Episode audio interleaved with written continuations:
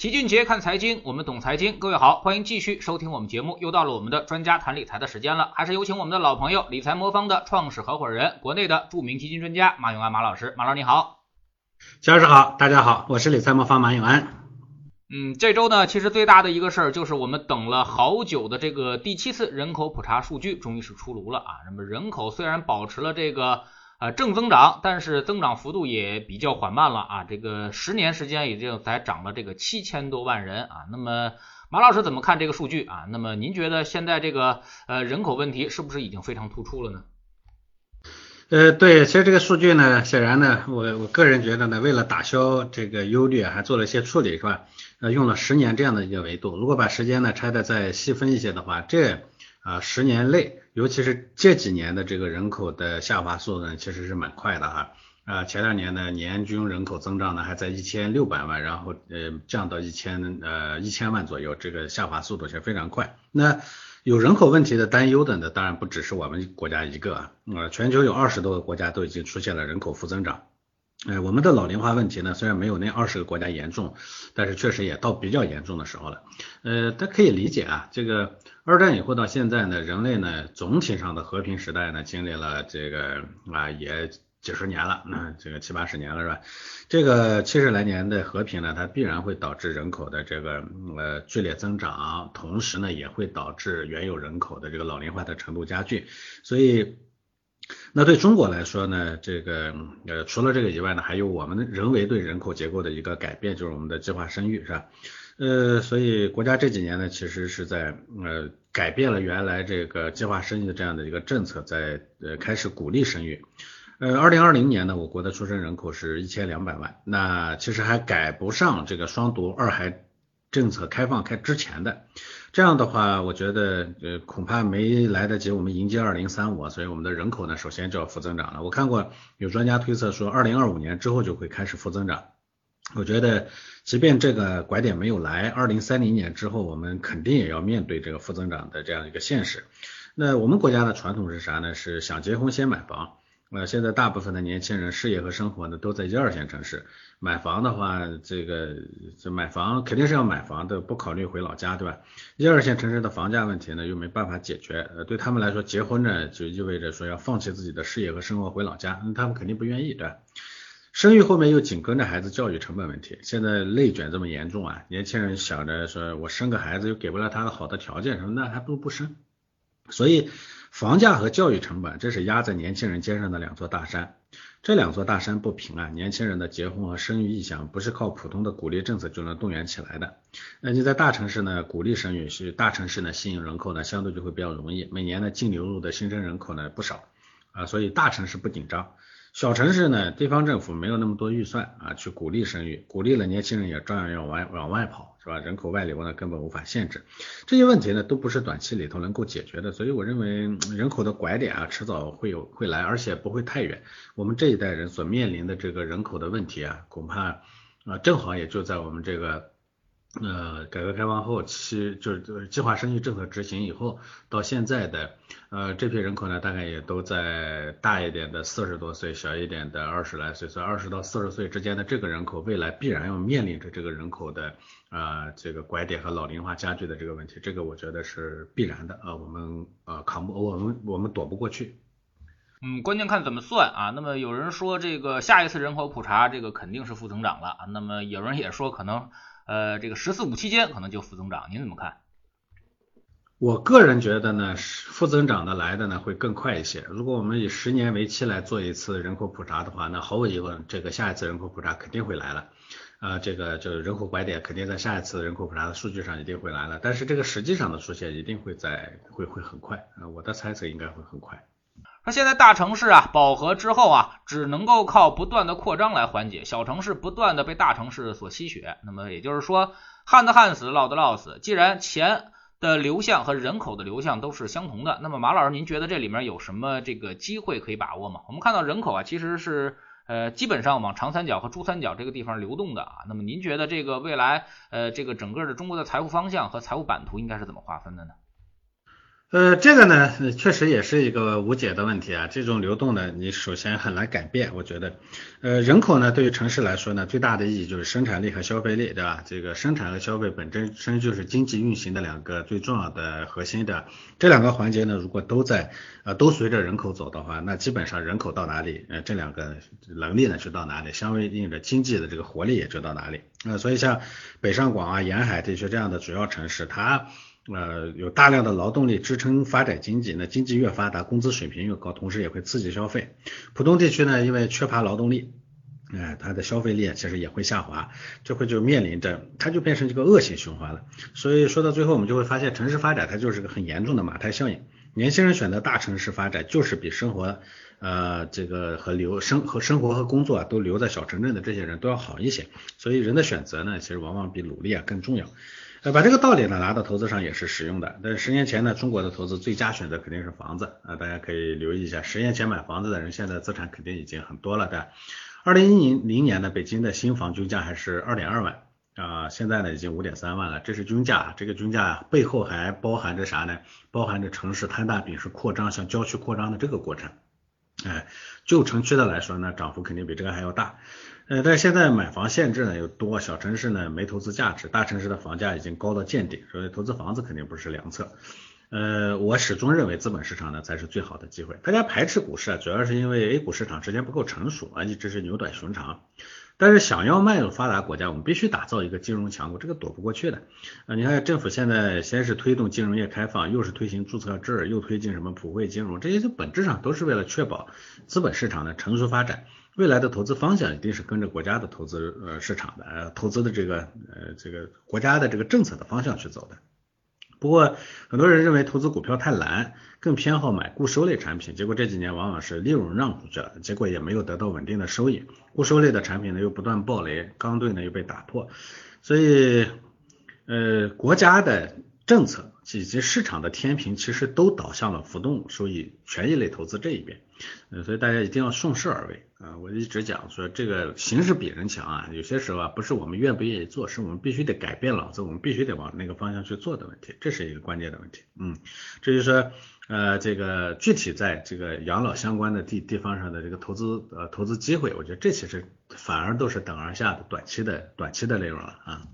嗯，那么市场上这个养老概念啊，最近也是有所启动啊。那么大家都觉得这个未来人口肯定是越来越老了嘛，老龄化越来越严重了，那么养老肯定会有机会啊。那么这种概念，您觉得是是真概念呢，还是假概念？或者说是能不能持续下去？这里面有没有投资机会？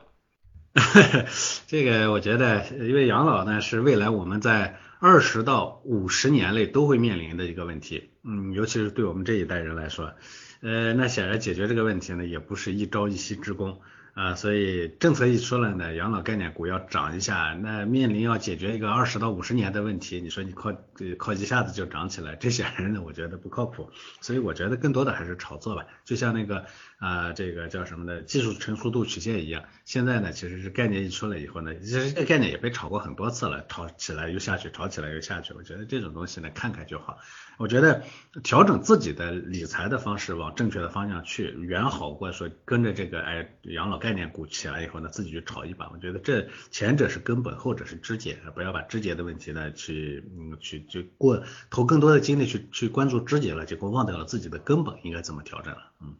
嗯，那么您觉得这个呃养老热啊，那么因为现在所谓的养老基本上都是这个医疗基金在里面啊，那么您觉得这些东西现在进去是机会呢，还是坑会更大一些啊？那么觉得这个，因为我们从自己的研究来看的话，那么医药这块儿其实在疫情之中啊，其实涨幅有点过高了，不知道马老师您怎么这个看这个观点？呃，我觉得凡是与养老概念相关的这个，这这因为因为政策出来呢，炒起来的这些不不仅限于医疗，我觉得都是坑的概率会更大一些啊。这个当然你说你非得要呃与狼共舞去尝试一下，那也无妨，但是呢比例小一点也可以。但是如果资金大还想去搏一把，那就算了，千千万别去做啊。这种东西我说了，这是个二十到五十年的一个问问题，不可能指望这几天就把它解决。那意味着说，在这几天里头呢，涨起来的那些品种呢，它都没有根这真实的根根基或者说业绩呢，能给它支撑，你能投二十到五十年吗？显然不行，对不对？你今天冲进去肯定是想明天搏一把大的，对不对？但明天的业绩又兑现不了，那兑现不了的话，你在做什么呢？显然是在炒嘛，对不对？嗯，那么理财魔方会怎么调整这个对于未来这个一个大的一个养老趋势呢？呃，我们呢其实一直在推养老规划啊，这个但是养老规划呢，这个理财本身它是千人千面的，养老这个东西呢是理财中的一部分，所以它肯定是千人千面的。呃，养老的需求呢，其实它跟个人的情况呢密切相关。我给大家呃做讲一个例子啊，就我们曾经做过一个测算模型，呃，假如一对呃，男的是三十岁，女的二十八岁，这样的有车有房的夫妻，呃，俩人月收入加一起可能不到五万块钱，车是全款买的，十二万的房贷呢要还二十年，大概是这么一个水平，而一百二十万的这个房贷要还二十年，大概是这么一个水平。这基本上是在北上广深这一带打拼二线城市买房的年轻人的一个普遍情况。就在北京的房子，它肯定不止这么多，所以在北京这样如果不靠父母支持，三十岁、二十八岁要想买房子，现在基本上很难了。啊，周边国家已经给过我们证明，像韩国呢，大概年轻人首次置业呢已经超过四十岁了，所以自己想靠买是不现实啊。这个人呢，他是在二线城市买的房子，那么。这样的一对夫妻啊，大概在六十岁以后呢，想要说，哎，吃喝不愁啊，手里头呢有有自己有房子住，而且呢，呃，这这日常的这个生活影响不会因为退休呢对自己的生活造成特别大的影响。那么这样一一一对夫夫妻呢，也退休以后，在假如说六十岁退休啊，这个呃活到八十岁。呃，五十多岁退休，活到八十八十来岁吧。这样的话，我们大概有三十年的这个退休生活可过的话，需要多少钱？我估计很多人心里没有概念。呃，小水才说这样的两口子大概退休需要花多少钱？您您您您估算的话？嗯，这个我还真不太清楚哈。那么马老师您直接说答案吧。其实我我们估算过，这两个人呢大概要花八百多万，八百零二万啊，这是我们给他做的一个基本的测算。呃，按照现在的养老的情况呢，大概我们会有个养老金，对吧？呃，养老金这一块呢，大家还是要抱有警惕啊。假如按照现在的养老金的水平，呃，两口子呢退休以后，每个月一个人大概六千到七千块钱的养老金吧，啊，两口子加起来大概就一点二万到一点四万的养老金。嗯，这个大家会觉得说，我为什么算那么保守？五万块钱收入的人，养老金不至于是那么低。不一定啊，养老金这个东西呢，现在大家是账都放在国家的统一的大账上。大家应该知道啊，这个虽然我们的养老金现在还有结余，但那个结余的前提是政府每年都在这上面大量的进行补贴。我们很多这个呃资资产就国国有资本呢都不划拨在里头去充实这个养老金了。就这样呢，其实我们还实际每年的这个入入就是缴存其实是不平衡的。这还是现在这个养这个养这个呃老老龄化呢没有那么严重的情况下，再过几十年呢，这个老龄化越来越严重，年轻人越来越少，老年人越来越多，这种情况下呢，你要靠养老金那个大账来给你支付啊，比较难。再假定我们说，呃这个呃就算是两口子各有六千块钱的退休金啊，一个月呢是一万二，一年呢大概是二十四万左右的，这样在三十年里头呢，他的养老金呢能给他支撑多少呢？能支撑三百六十八万。意味着它其实还有将近啊四百多万的这个四百三十多万的这个缺口啊，这个缺口呢是嗯我们必须得在现在的养老规划里头去解决的。那目前呢，大家去解决这个养老规划呢有几种途径。第一种呢是买个房子，防备养老。嗯，这个做法呢其实有非常大的风险，风险就在于呃等到到时候呢遍地是老年人，都是年轻人少的时候，那个房子还值不值钱，这是最大的问题。啊，如果就算是值钱，都是好不好变变现出去，因为大家都想变现来养老，对不对？那时候大家都想变现要养老的时候，砖头瓦块不能不能给你养老的，所以这时候呢，这房子呢，这是这是有风险的，这是第一种，很多人都是这种打算。第二种打算呢，是靠买一个养老保险。那么养老保险呢，大家都知道，现在这个收益率呢，其实呃已经相对比较低了哈。啊，养老保险大概现在标称的收益率呢，大概是百分之四，这个呢是呃复利以后再扣去去去年再再去除以年份的，这个其实有很大的迷惑性。实际上它的年呃内在收益率呢，大概就在呃百分之一到百分之三之间，平均大概是百分之二点四，我之前做过测算的。呃，那意味着说你要补足这个嗯四百多四百三十二万的这个啊四百多万的这个缺口啊，啊啊三百多万的缺口。三百多万的缺口呢，这个大概是需要多少呢？大概需要你啊在三十年，如果缴缴存期，你准备养老的这个缴存期是三十年的话，你大概要投入一百八十万左右的本金，一百八十万左右的本金呢。呃，三十年投完，哎，似乎一年只有六万，其实也不对。这里头呢，它还有个缴存期限的问题，嗯，就是你后期缴的呢，它时间短，前期缴的时间长，所以平均你的缴存期只有十五年，那意味着一年呢，你要在这个养老金上呢，大概要缴十二万左右，平均一个月大概是一万块钱，一个人五千块钱的养老成本。哎，从现在三十岁开始交，每个月一个人交五千，两两口子交一万。要缴到退休啊，一共呢大概才能把这个三百六十八万的这个缺口给补齐，是吧？这是二点四的这个养老金的这种，当然养老呃这个呃保险就是靠这个养老保险，那当然保保险养老保险有个好处呢是除了这个给你凑足这笔钱以外呢，它还有一些额外的保障，不过这个其实保障的成分呢，你完全可以通过买更便宜的保险去解决。那第二种方式呢？这是第二种方式。第三种呢，就是选择合理的一个长尺度的这个理财模式。呃，比如说像我们理财魔方的，我们给大家提供的那个养老账户呢，我们里头啊的那个组合的年化收益率大概百分之七左右。如果百分之七左右，你这个按照年呃这个逐年缴的呃逐月缴的这个方式的话，你最终呢一共需要掏在为了补足你这三百六十八万的养老缺口，你需要补多少呢？补四十八万就可以了。四十八万。哎，嗯，这个折到呃，这个呃，这个三十年里头，哎，不多是吧？一点六万啊，那当然它也是一样的，是因为只有一半时间，所以大概呢，这个每年呢缴三点二万就可以了。三点二万，呃，折到每个月是多少呢？哎，每个月只有两千多块钱，两千四百多块钱，一个人呢一个月呢就一千多块钱的养老成本就够了。一个月交呃交五千块钱，就两口子交两交一万块钱，防备几十年以后的养老。方容易呢，还是一个月呢交一千多块钱，两口子交两千四百块钱，防备未来的这个养老问题方便。这些这个数学问题呢，不需要我来我来解释，对吧？所以我觉得这里头呢，核心的还是要，呃，就一个呢，就是就是长期思维，越早准备这笔钱越好，这个是毫无疑问的。啊，是反正我我说了，我们这一代人躲不过去。我们必然会面临着养老的问题。你现在不不是预做准备，到时候呢，你就得是替别人去养老的那个人，然后你自己没人养老啊。呃，所谓替别人养老，就是像日本的一样，是吧？你六十岁可退休不了，七十岁、八十岁、九十岁你还得工作，对吧？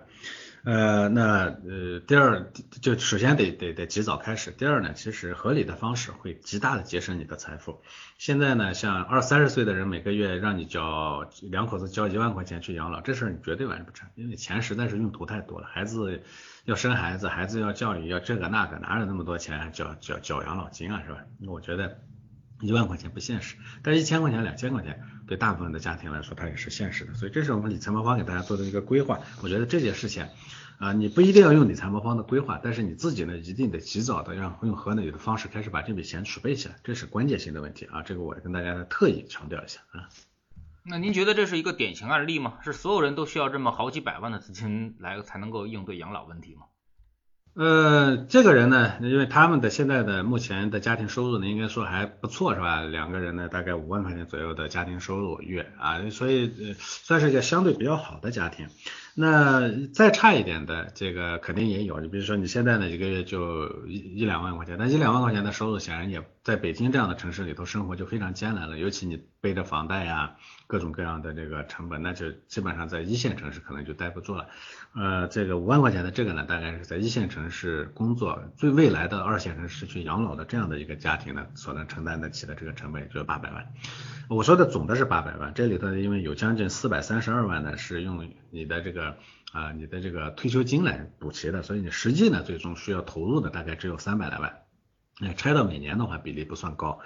呃当然八百万呢我说了是一个中等偏上水平的家庭，其他的人呢其实也需要啊百八十万这个肯定是要要的。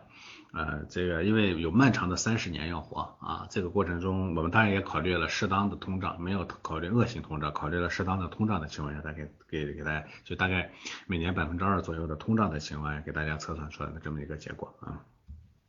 嗯那么其实很多人也是希望这个攒一笔钱啊，那么这个达到一个养老的一个水平啊，那么起码要跟现在的这么一个退休金。呃，相似啊，那么马老师您觉得啊，那么要达到比如说现在这种呃一个月四五千块钱的退休金啊，那么我如果从从我的这个呃这个收入里面，或者说从我的这个资产里面获得一个资产类的一个收入，那么大概需要多少钱？呃，其实我刚才举的这个例子里头呢，我就把三种情况分别给大家测算了一下啊。那如果我合理的这个，就按照我说那个方式计算，你未来呢总体上需要八百万的这个退休资金，你现在呢实际上投入的金额呢也不算特别多。当然这个里头呢，我是也说了，这个呃六千块钱一个人的这个退休金呢，是到时候能如期足额的发放给你啊。如果这一块呢没有办法足额发放，你要有一个比较大的余度的话，因为那个呢。呃，八百万的资金里头呢，有四百多万呢，我们是按照这个方式的来给你补补足的，对吧？如果这一块你心里不踏实的话，意味着说，按照我前面说的那个方式上面，你的钱呢，投入的钱要 double，也就是说，两口子一个月呢，每个人大概需要投两千多块钱在养老上，两口子需要大概投将近五千块钱在养老上，那个比例呢就增加了。不过我觉得这样也还是划算的，不要对。我们在我们这一代人到二零三五、二零四零、二零五零左右的这个，尤其二零五零前后的这个时候，我们的这一代人的养老呢，通过养老金就社社社保的这个养老金呢，获取足够多的这个呃养老资金呢，抱有太大的期望，这个事情呢，我觉得大家还不是还是不要天真。所以啊，实际上在我前面那个测算的基础上，就每两口子每个月啊加起来两千四百块钱的这个投放的基础上，你要适当的再往下加一些，我觉得三四千块钱是要要的，因为他毕竟两口子每个月呢大概是五万块钱的收入嘛，这样的话你从里头抠的不到个十分之一的资金呢，防备自己未来养老，这个呢其实我觉得也还合算的。当然，我再特别强调一下，小瑞前面问的问题，我相信也是大家都愿意问的问题，说你一说这个两口子需要八百万的养老资金，你是不是又哗众取宠？了，很多时候啊，钱这个东西，你花着你感觉不到，实际你算一下账，你就会发现吓一跳。呃，我刚才说这个三十年的养老过程中呢，要花八百万，大家觉得好像太挺多的，还真不算多。那给大家让大家下私下呢可以去去去做一个工作，大部分家庭平时不怎么记账啊，你们自己呢先毛估估一下自己的一个月会花多少钱。然后呢，你用你你拿个纸本子，拿个笔，你把每个月的这个各种支出呢记下来，你最后算一算，你实际支出多少钱？你会发现实际支出的钱跟你毛估出来的那个钱啊差异巨大。所以人对钱这个东西感觉上是不太准确的啊。就像我说的，是八百万，你感觉很多，但其实呢摊到每年你三十年里头，一年是多少钱？也没多少钱，对吧？那这个。呃，在投呃，在在在在在考虑说这些年这过过程中呢，还有通货膨胀，那可能就更不更更不是不是个多大的数字了，对不对？所以大家一定不能对这个事情呢放弃警惕啊，而且要呃所有的理性都建立在数据分析的基础上，你这个可以自己去做一下数据分析，你可能就知道了，嗯嗯。那么有些人可能也要问啊，就是说您做的这个养老的这个理财啊，跟你们的这个智能组合，那么有什么区别啊？那么比如说。我一直买智能组合可不可以？或者说，我也不知道我的钱什么时候用啊？那么也不知道这个要多少钱才能养老？那么这个一直买智能组合可不可以？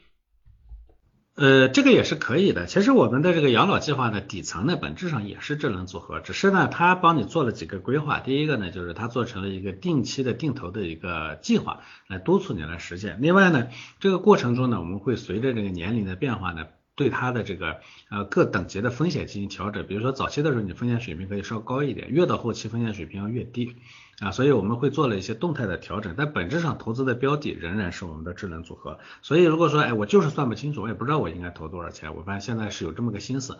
呃如果是这样的话呢，你完全可以直接定投一个智能组合，也是能实现的，因为我们的智能组合的收益率总体上百分之六到百分之十二，基本上大概也不算低。不过呢，这里头啊，我特意跟大家强调一下，现在有很多这个养老产品挺多的，呃，这个呃，大家的第一反应啊，就做做养老呢，很多人还是会去买养老保险。我前面跟大家提过了，养老保险呢，它分两部分，一部分呢就是投资收益部分，一部分呢是它的保障部分。坦白的讲呢，因为它把两者结合起来了，所以其实对大家来说这是个懒人的选择，也还是不错的。但是呢，如果仅仅从收益率的角度来说的话，那你就要警惕，养老保险的收益率是不高的。呃，前两年呢，收益百分之四的年金险特别火，大家觉得毕竟是保险啊，可以保收益，对吧？但其实它是复利最高才能拿到百分之四。现在市面上呢，绝大多数年金险的年化收益，实际的年化收益大概就在一点五到三左右，呃，赶不上国债的年化收益率高。呃，而保监会呢，又把评估利率呢从四点零二五下调到了三点五，所以很多号称收益百分之四的年金险现在基本上都下架了，是吧？再者说呢，年金险的流动性确实也差了点，你投进去，反正你中间你不能交不交啊，你要想提早拿回来，你就会有很大的损失，是吧？呃，不光收益没了，钱白交了，你最终还这个还还还会亏钱，所以这个我觉得是大家要特别警惕的。理财魔方这个模式跟呃养老保险的这些最大的区别就是，我们的基金组合实际上它是根据你个人定制的，另外呢，随着年龄增长，它会给你调风险，对吧？呃，这个收益率呢，肯定是比养老保险要高，长期下来，然后呢，风险其实也不算高啊。另外，它流动性好，说万一我中间真的需要一笔钱，你随时可以提走，那也不会影响你的收益率啊，不会说因为你早提走了，把你这个标称的收益率全都没了，你还得付出一笔费用呢去解决问题，是吧？这个我觉得是，我觉得是，我觉得是这种呃里头的一个呃最大的差异。当然，我再说一遍，如果说就是算不清楚，就想定投啊智能组合来养老，那也行啊。但是你还其前提是想好了，我需要投很久这件事情，不要被短期的这种波动呢给影响到心情啊。嗯，那么现在这些呃用户可以直接在这个理财魔方这里面买这个养老保险吗？还是需要这个智能组合来配合呢？嗯，这个我们的新版的 A P P 呢上线了，这个大家呢可能会陆陆续续通过这个呃我们的呃这个应用市场呢能下载到啊，现在安卓的应用市市场呢基本上都已经啊都已经这个都已经那个啥了，都已经更新了啊，苹果呢呢正在等待审核，那呃审核完了以后呢呃这个。呃，我们的那个我们这个定制的计划呢就开放了啊，定制计划开放了以后呢，大家就可以去尝试。我们这个养老计划呢也在不断的进行调整和优化啊，这个中间呢我们会先会通过智能组合呢来配，时间长了以后呢，我们会把智能组合呢慢慢这个风险调整也逐步的做起来，这样的话大家可能使用上呢会更安心。但是前提还是可以去下载我们新的呃智能呃新的这个理财魔方的 APP，我们叫定制化的 APP。这是我们的第六点零版的大版本更新啊，基本上是魔方六年来里头呢，六年来呢的最大的一次这个版本更新了，所以大家可以去尝试一下啊。最后呢，其实呃刚才马老师说的这个八百万这个养老啊，其实大家也是反正估计是心里一颤啊。那么如果说啊，那么我只需要这个每个月五千块钱啊，那么从资产上能得到五千块钱的收入，我我就很满足了，我就觉得我养老没问题了。那么马老师给我们简单算算吧，如果三四十岁的人啊，那么大概需要得攒多少钱或者投入多少钱啊？你能不能给我们一个最低标准，让我们能看得见摸得着啊？八百万我估计很多人都会觉得崩溃啊。呃，其实八百万是一个总额啊，这个齐老师刚才说的是一个月呢就三四千块钱的退休收入，那么这个里头呢其实就是两块，你要先测算说你现在的这个工资是呃，就你现在的社保未来呢可能会给你提供多少钱？呃，我知道北京这边的情况呢，大部分的人呢这个社保的收入呢可能平均平均应该能做到做到做到做到做到两三千块钱，对吧？啊，应该差不多能做到这个水平，那意味着说四五千块钱的收入里头呢，起码这个有一半的呢是能被呃养老金就社保的这一块呢给你补齐，那么意味着说我们可能真正需要未来呢自己解决的大概就是啊两千到三千块钱，假如说是三千块钱吧，三千块钱的话，因为呃这一年呢你的收入需求呢就是三万六千块钱，那三十年下来是多少呢？三十年下来也得小一百万了，所以啊。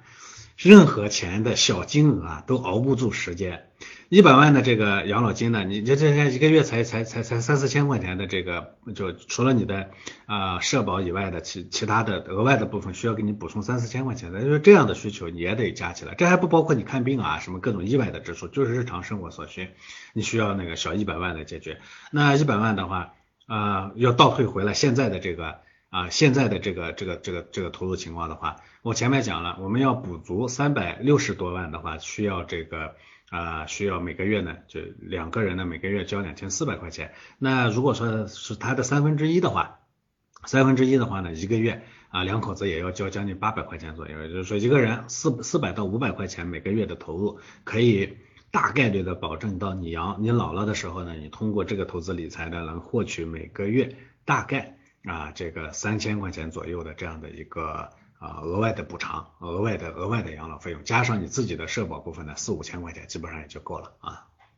嗯，非常感谢马老师今天做客我们节目啊，也是给我们简单算了算养老这笔账啊。那么老龄化社会肯定是马上就要来了啊，再过个三十年，估计中国的老龄化程度可能比日本还要严重啊。那么大街上可能。呃，每三个人啊，就该有一个是六十五岁以上的老年人啊。那么，而且还有一个情况，可能刚才马老师也没有提到啊。那么，我们 之前也反复的跟大家说过啊，就是说未来的人的寿命可能会越来越长啊。马老师如果按照三十年来算的话，可能仍然是不够的，可能很多人未来可能都要活过百岁的啊。如果再过个三五十年，那么可能活过百岁，可能是一个标准的一个状态。啊，那么到时候可能对于钱的这个需求啊就更大了啊。那么这个退休可绝对不是一个简单的时间拉长这么一个简单的事儿啊，更多的看你的生活品质了。如果生活品质好的话，你可以有一个幸福的晚年；如果生活品质差啊，那么比如这个确实缺钱的话，那么你可能这个晚年会比较凄凉啊，甚至会过得比较惨。所以说呢，还是那句话啊。八零九零年这一代可能最后会面临着一个极端老龄化的这么一个社会环境啊，那么在这种环境之下呢，我们指望着养老金呢肯定是不够用的啊，那么呃即使这个未来养老金能够发放，那么肯定这个折现可能也是会达到一个比较小的这么一个额度啊，也就是说到时候你可能会呃这个这个跑不过跑不过通胀啊，那么到时候肯定购买力肯定是下降，比现在至少要下降很多啊，所以说更多的我们要还要考虑自己养老的这么一个问题啊。年轻的时候尽量的多存一些钱啊，那么这样的话你才养老的时候才能够呃心里不慌啊。非常感谢马老师今天做客我们节目，再见。